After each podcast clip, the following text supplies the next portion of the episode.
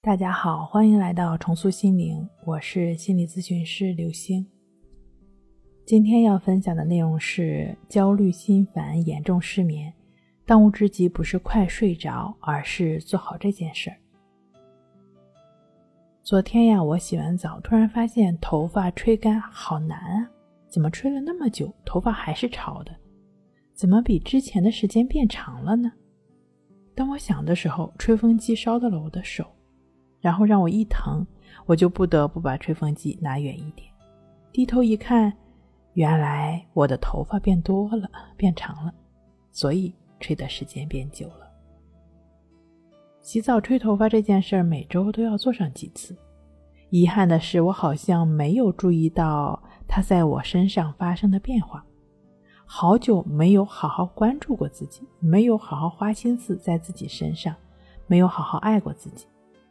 这一切的发生，只是因为我痛了，才有机会领悟，觉得自己花费了比之前更久的时间，觉得自己被割肉了，只看到了此刻的付出，却对身体给予的又长长了的秀发，对自己的收获视而不见。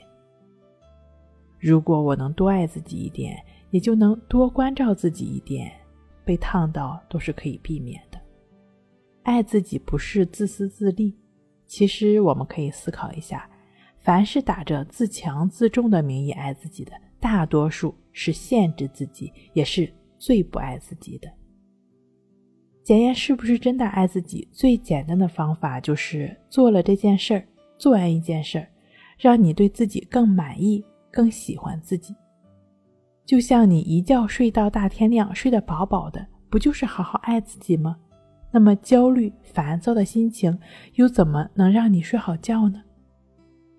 同样的，你需要问问自己：我有多久没有好好照顾我的心灵了，才使他如此的烦躁、如此的焦虑？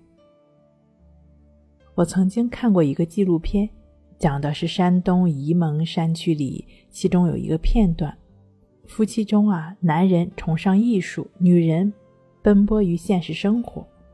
虽然他们有争执、磕绊，但是也互为主体、互为现实，相互实现。果树林里，两个人一同操劳，农闲时呢，男人拉二胡，女人有兴致的时候也会哼上一曲。基本所有的关系都是在相互实现、相互滋养的过程中。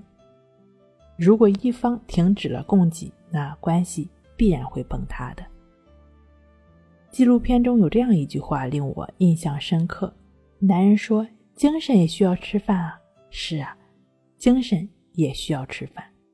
我们每个人每天吃三顿饭，一年三百六十五天，吃了一千零九十五顿饭。那长到十八岁就是吃了一万九千七百一十顿。那长到十八岁，你的精神又吃了几顿饭呢？又吃的是什么呢？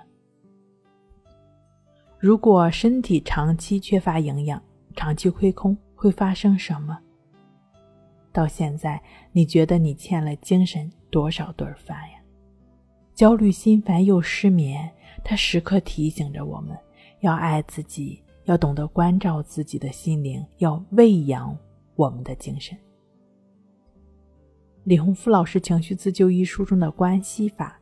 以觉察每一次的呼吸，让心和生活和社会杂染断开，关照自己真实的内在的发生，了解真实的内心发生，帮助我们看到委屈、被压抑、被忽视的部分，持续的观察呼吸，不再活化那些焦虑和忧郁，也就是回应照拂曾经那些创伤，以持续不断的心。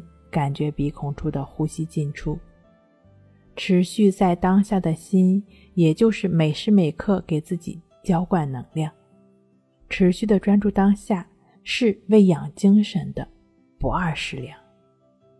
失眠、焦虑的人尤其需要静坐关系法的练习，在盘腿静坐中，身体会经验到各种各样的酸痒、麻痛、热胀、冷缩。对于任何不舒服的经验，越是不理睬，越是能够对于难受保持觉知，但不再给他力量，越能够体验到他的变化。而你恰恰也是需要经由这种自然的变化，一点点增强内在的力量，增强内核的稳定性。当你躺在床上，焦虑不安和烦躁，你也就越能够允许他们自由来去了。没有了着急和烦恼，好睡眠在你需要的时候也就会自然的到来了。